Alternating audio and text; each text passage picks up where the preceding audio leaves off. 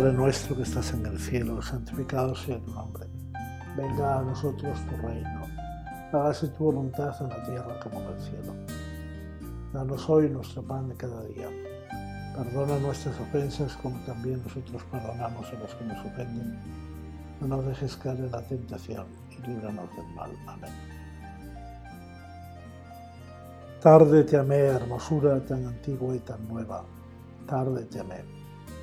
Tú estabas dentro de mí y yo afuera, y así por de fuera te buscaba y deforme como era, me lanzaba sobre esas cosas que tú creaste. Tú estabas conmigo, pero yo no estaba contigo. Reteníanme lejos de ti aquellas cosas que si no estuviesen en ti no existirían. Me llamaste y clamaste y quebraste mi sordera Brillaste y resplandeciste y curaste mi ceguera. Exhalaste tu perfume y lo aspiré y ahora te anhelo. Gusté de ti y ahora siento hambre y sed de ti. Me tocaste y deseo con ansia la paz que procede de ti. Con estas palabras inmortales de San Agustín en su oración en las confesiones nos ponemos en la presencia de Dios al comenzar ese rato de oración, contemplándole como la hermosura soberana, la belleza de todas las cosas nos hablan de la belleza original, de la belleza sobre todas las hermosuras. Nos habla, en definitiva, es uno de los nombres de Dios. Dostoyevsky llegará a decir que la belleza salvará al mundo. Es una expresión atrevida y maravillosa que puede servirnos para nuestra meditación. En definitiva, conocemos bien el camino de la santidad a través de las acciones virtuosas. Conocemos también el camino de la búsqueda de la verdad. Pero a diferencia de otras religiones que ven en las cosas creadas, sobre todo en las imágenes, obstáculos para llegar a Dios. Y efectivamente, eh, en la revelación se puede decir que en el Antiguo Testamento comienza el primer mandamiento con aquel no te harás imágenes, no tendrás una imagen frente a mí. De alguna manera no podemos hacernos una imagen de Dios porque Dios es infinito y no podemos llamar Dios a las cosas que entran dentro de nuestra imaginación, dentro de nuestra mente, porque adoraríamos ídolos. Es muy interesante esa contraposición entre el Dios que solo se puede escuchar porque nos habla, pero no se puede ver porque es un misterio.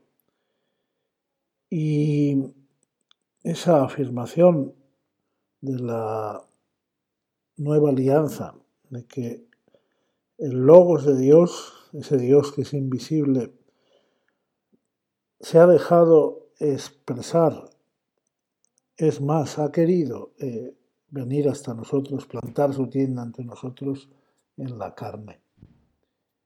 Y desde ese momento, Dios a quien no ha visto nadie ni puede ver, pero el logos de Dios, el verbo, la imagen invisible, se hace visible y es Él el que nos lo explica, el que ha venido a contarnos cómo es para que a la luz del arquetipo, del original, podamos comprender también nuestra dignidad, nuestra misión y nuestro sentido como imágenes de la imagen. Nos explica el Catecismo de la Iglesia Católica que el hombre creado a imagen de Dios expresa también la verdad de su relación con Dios Creador mediante la belleza de sus obras artísticas. El arte, en efecto, es una forma de expresión propiamente humana por encima de la satisfacción de las necesidades vitales común a todas las criaturas vivas. El arte es una sobreabundancia gratuita de la riqueza interior del ser humano. Este brota de un talento concedido por el Creador y del esfuerzo del hombre, y es un género de sabiduría práctica que une conocimiento y habilidad para dar forma a la verdad de una realidad en lenguaje accesible a la vista y al oído. El arte encierra así cierta semejanza con la actividad de Dios en la creación, en la medida en que se inspira en la verdad y el amor de los seres. Como cualquier otra actividad humana, el arte no tiene en sí mismo su fin absoluto, sino que está ordenado y se ennoblece por el fin último del hombre.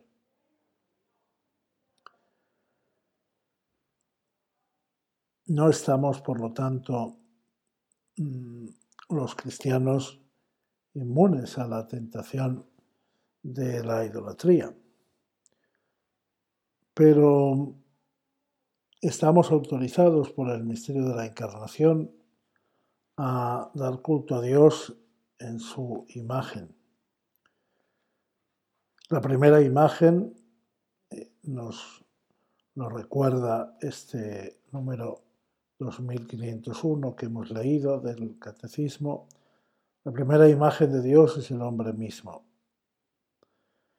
Por eso, de alguna manera, la actitud religiosa lleva al hombre a una profunda admiración de sí mismo. Para poder adorar a Dios, de alguna manera hay que asombrarse también de esa imagen que llevamos en nosotros mismos. Lo recordaba San Agustín, tú estabas dentro y yo afuera. Te buscaba pero deforme como era me lanzaba sobre esas cosas que tú creaste.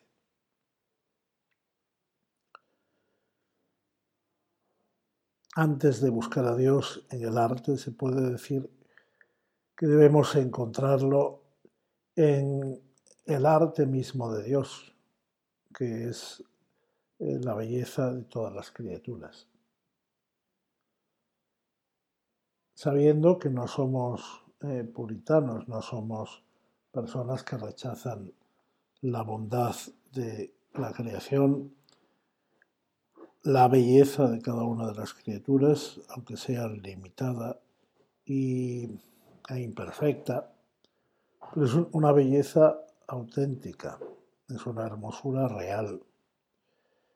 Y en la medida en que respetamos esa belleza y esa limitación, nos puede llevar al encuentro con el que es la fuente de esa hermosura, con el Creador.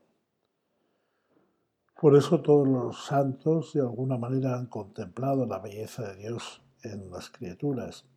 Recordamos todos eh, a San Francisco en el cántico de las criaturas, pero de uno u otro modo todo hijo de Dios eh, sabe cómo ocurre con los enamorados, que todo les habla del amor de su vida, pues todo hombre de Dios, toda mujer de Dios, descubre al Creador en la criatura, en cada criatura.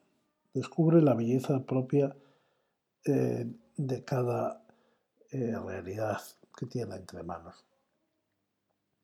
Por eso eh, la hermosura de las cosas es perfectamente coherente con la búsqueda de la hermosura soberana. El saber eh, si podemos usar esa expresión, el saber libar en cada flor que nos encontramos en el camino, en néctar, es perfectamente compatible con respetar eh, la belleza de la flor, como hacen las abejas. El hombre está invitado así por creación, está invitado por su creador a dominar, sí, a ser señor de todas las eh, mm, criaturas vivas, de los animales, de las plantas, de los minerales, pero respetándoles en su ser. Eso es la contemplar la hermosura. La actual sensibilidad ecológica se puede decir que hay un profundo sentido de la creación. Las cosas de por sí no tienen derechos. Solo el hombre tiene derechos porque tiene deberes. Pero sí que eh, en la medida en que Dios es su creador, exige del hombre, al aceptar la administración de todas las cosas, exige un respeto, exige un uso adecuado de cada criatura, aquello que llamamos de acuerdo a su naturaleza. Y así como se estropea pues eh, un eh, sacacorchos y se usa como un clavo, así como si se, eh, si se estropean pues los animales y las plantas y los usamos hasta el abuso, si pescamos hasta la extenuación, si contaminamos las aguas de los ríos en los que bebemos, porque acabaremos, hoy lo conocemos bien gracias a los conocimientos científicos, creando un caos en el ecosistema, bebiendo agua contaminada y, en definitiva, destruyendo este jardín maravilloso que eh, tenemos como regalo del Creador. El Hijo debe así eh, contemplar la casa que su padre le ha preparado y valorar el amor que hay detrás de ese regalo, respetando la construcción, respetando el sentido mismo de cada una de las cosas. Ese es el arte de Dios. No hay pintor eh, como Él cuando contemplamos un atardecer o un amanecer. No hay ingeniero como él cuando vemos la belleza de una rosa, de un colibrí. Y es bueno estasiarse ante la belleza de las criaturas para poder descubrir nuestra propia belleza interior, para poder también valorar el arte, la sabiduría, la propiedad de cada una de las cosas que luego nosotros, a imagen de Dios, creamos.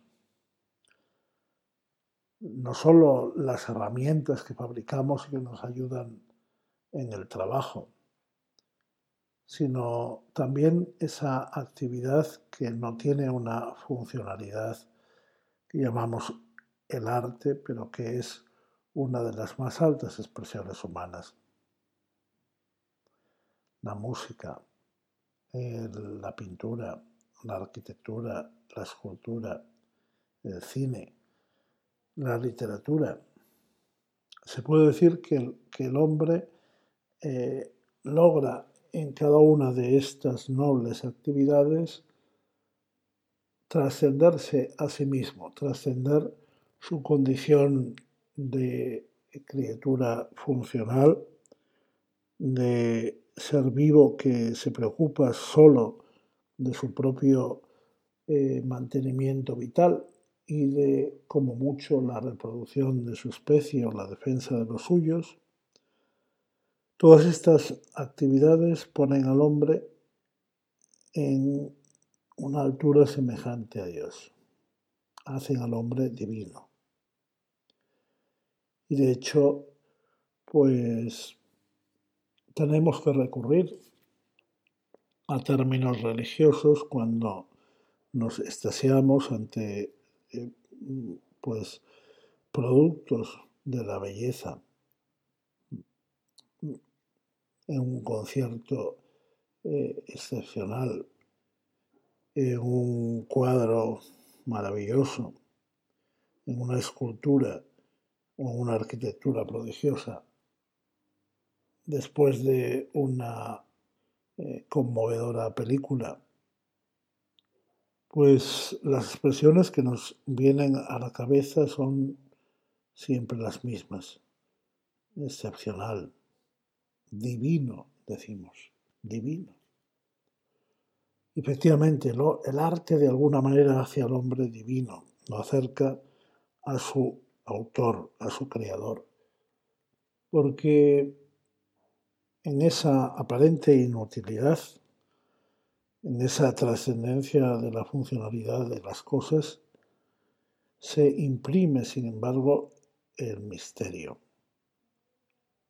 El misterio que de la trascendencia del hombre, el misterio del hombre que está llamado a ser más de sí mismo.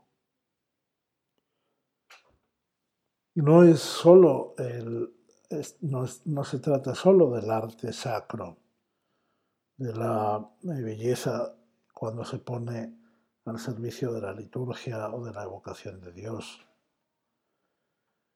que también, sobre todo en la tradición cristiana, pues se puede decir que eh, la Iglesia ha servido al arte y se ha servido del arte para evangelizar y al mismo tiempo ha conservado las mejores realizaciones de la historia del ingenio humano.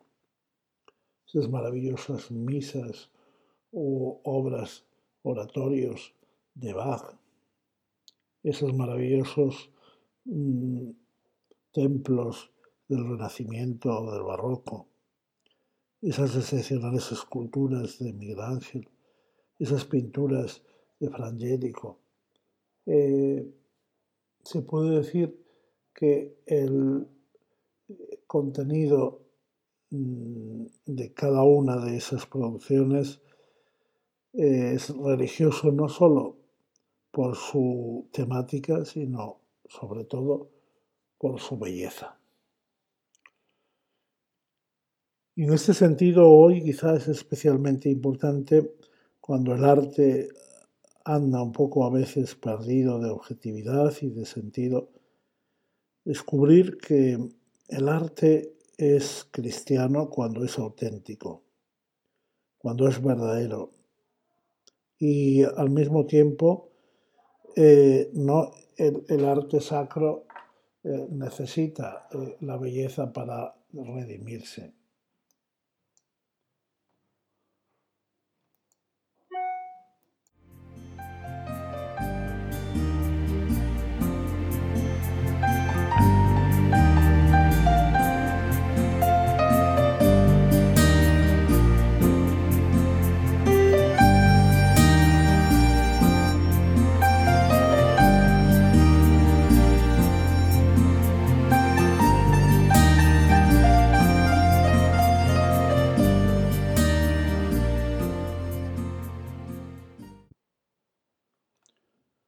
Los cristianos tenemos la fortuna de encontrar en la liturgia un depósito maravilloso de la historia del arte y participar en las vísperas solemnes o en la Santa Misa cuando se celebra bien, pues es una experiencia de todas las eh, artes juntas, de la belleza de los retablos, o de las pinturas de la contemplación de la arquitectura del templo, de la escucha del canto y de la percepción del incienso, del eh, descubrir pues en, un ritual eh, pues, el lenguaje de los gestos.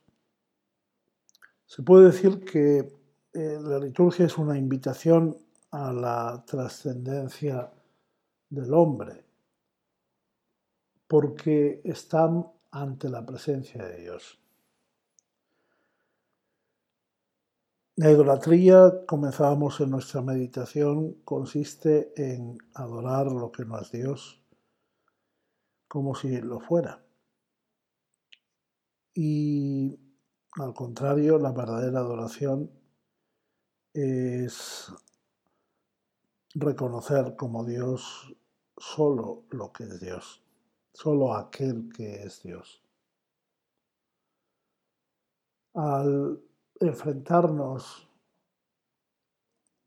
a la presencia divina que es siempre misteriosa y que si no estuviera garantizada por su palabra recogida en la tradición y los sacramentos, pues el hombre estaría como lo ha hecho en la historia de las religiones, estaría tentado a buscarlo a tientas y a diseñar de alguna manera rituales eh, en los que, como los ciegos en busca del elefante, pues el hombre, sí, en las distintas religiones ha tratado de utilizar las distintas artes para imaginarse a Dios.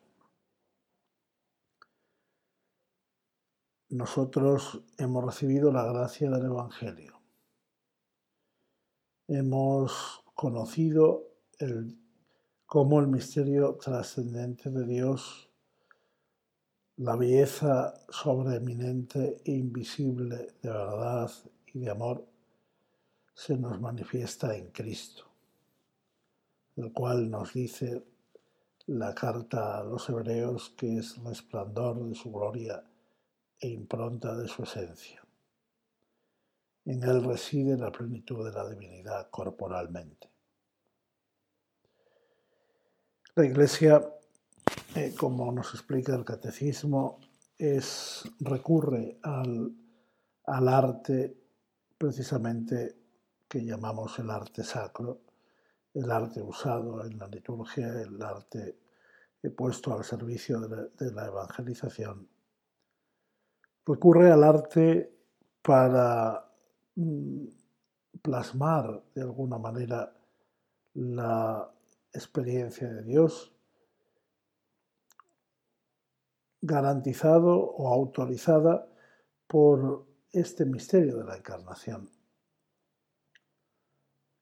En el pasado eh, hubo una disputa en el, en el seno de la Iglesia sobre la conveniencia o no es lo que se llama la disputa iconoclasta, porque a imagen de los musulmanes o de los judíos, pues hubo cristianos en la antigüedad que rechazaron todo tipo de representación eh, visual de la divinidad. Y por eso los mismos iconos, las mismas imágenes, no solo de Cristo, sino también de la Virgen y de los santos o de los ángeles, pues se atacaron, se destruyeron, como si hubiera una oposición entre la imagen que se venera y el Dios al que único que hay que adorar. El segundo concilio de Nicea resolvió eh, la cuestión precisamente desde este misterio. Estamos autorizados por Dios mismo que se ha hecho carne, por el que es imagen de Dios invisible, resplandor de su gloria e impronta de su esencia, es el que se ha plasmado en nuestra carne no solo como un acontecimiento del pasado, sino como una actitud de un Dios que quiere ser buscado y encontrado porque Él ha venido a nuestro encuentro. Por eso, sí, el arte eh, seduce. Y en esa seducción es bueno eh, dejarse seducir si sabemos quién es el protagonista. Por eso el arte se desfigura, se descompone, se pervierte cuando se pone al servicio del yo, de la subjetividad, de la pura arbitrariedad, y se ennoblece en cambio cuando se pone al servicio de nosotros, de ese diálogo que Dios quiere establecer con la humanidad en Cristo y que la Iglesia repropone cada día en la liturgia de cada día y especialmente en la liturgia solemne del domingo, de las fiestas, de las grandes fiestas del año. Qué experiencia entrar eh, en, un templo eh, bien diseñado, de contemplar pues, una pintura auténticamente religiosa, de escuchar una música eh, litúrgica. Son experiencias que nos eh, marcan y que lejos de estorbar ayudan a la verdadera adoración, que es poner a Dios por encima de nuestras mm, pequeñeces,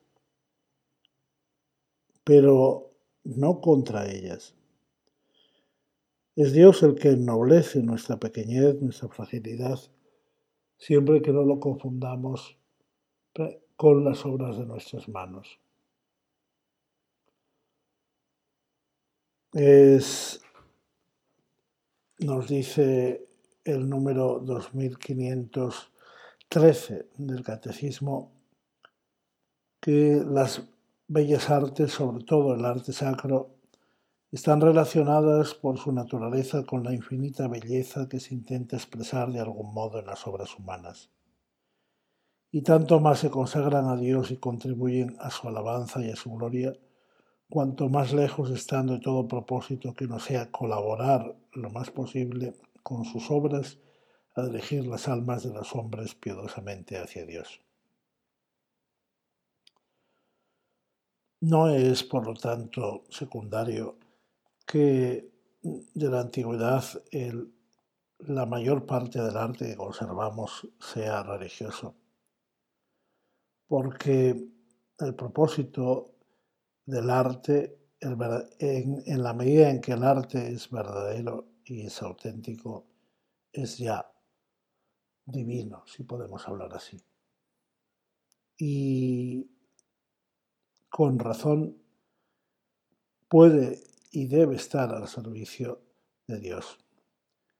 Por eso cuando el arte auténtico y se, se, pone al servicio de Dios en la liturgia o en el templo, alcanza de alguna manera su propósito.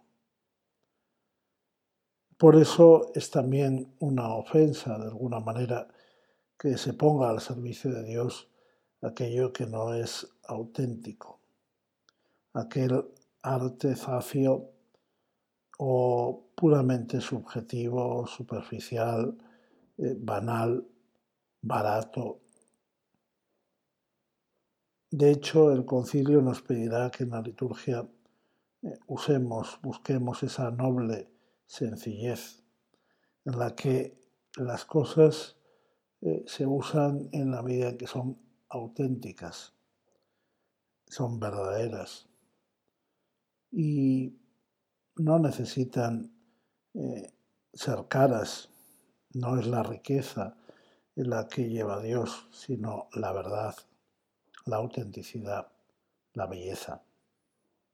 Lo que se pide es, eso sí, que el amor de correspondencia del hombre a su creador se verifique porque ha puesto todo su ingenio. El arte es así una liturgia de alabanza, una glorificación del Dios que ha puesto su saber en, el nuestro, que nos ha dotado del ingenio con el que podemos trascenderle, trascendernos y podemos encontrarle. Y ha venido al encuentro con nosotros a través de Cristo. A lo largo de la historia podemos encontrar en los distintos monumentos históricos de las artes puestas al servicio del Evangelio, podemos encontrar una ayuda, un consuelo en este peregrinar hasta la patria, cuando ya efectivamente no harán falta imágenes ni muletas, porque nos encontraremos cara a cara con esta belleza, con esta hermosura soberana, con a la que hemos, eh, nos hemos pasado la vida buscando, pero sin confundirla con cada una de esas eh, bellezas parciales. Acabamos con San Agustín como hemos comenzado. Exhalaste tu perfume y lo aspiré y ahora te anhelo. Usted de ti y ahora siento hambre y sed de ti. Me tocaste y deseo con ansia la paz que procede de ti.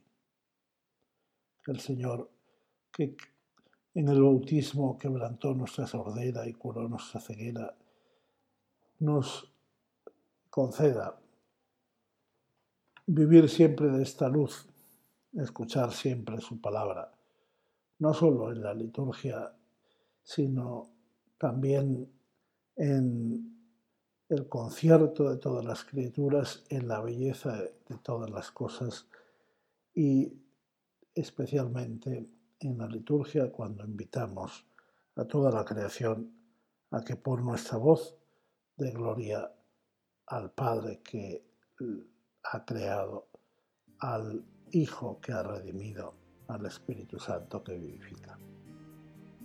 Dios te salve María, llena eres de gracia, el Señor es contigo Bendita tú eres entre todas las mujeres, bendito es el fruto de tu vientre, Jesús.